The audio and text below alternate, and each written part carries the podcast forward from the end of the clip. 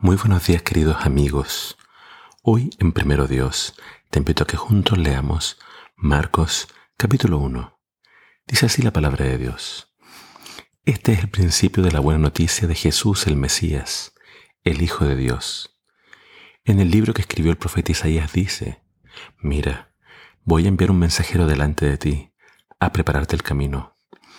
Voz de uno que clama en el desierto, preparen el camino del Señor hágale caminos derechos.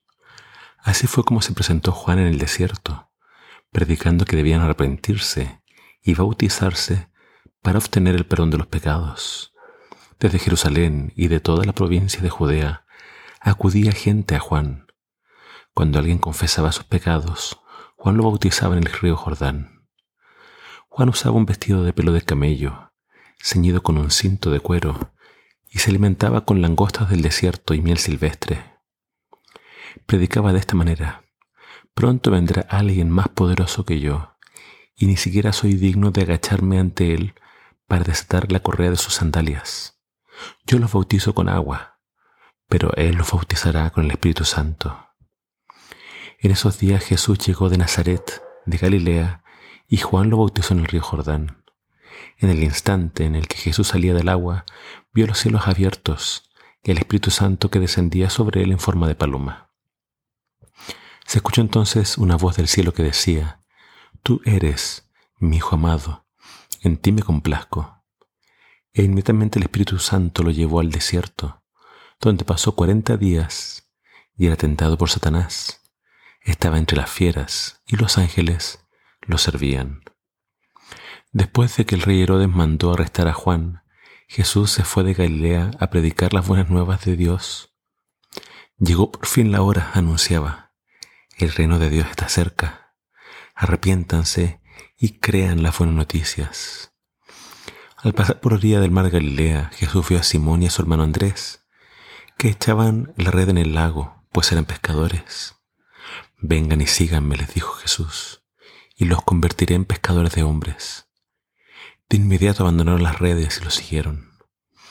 Un poco más adelante vio a Jacobo y a Juan, hijos de Zebedeo, que remendaban las redes en una barca.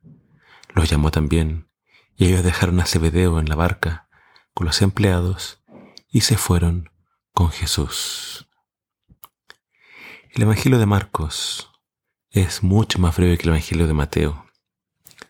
Se cree que fue escrito primero, de hecho, que el Evangelio de Mateo. Hay muchas similitudes entre ambos libros, pero mientras Mateo tiene un énfasis en las enseñanzas de Jesús, Marcos se enfoca más en sus milagros, en sus hechos.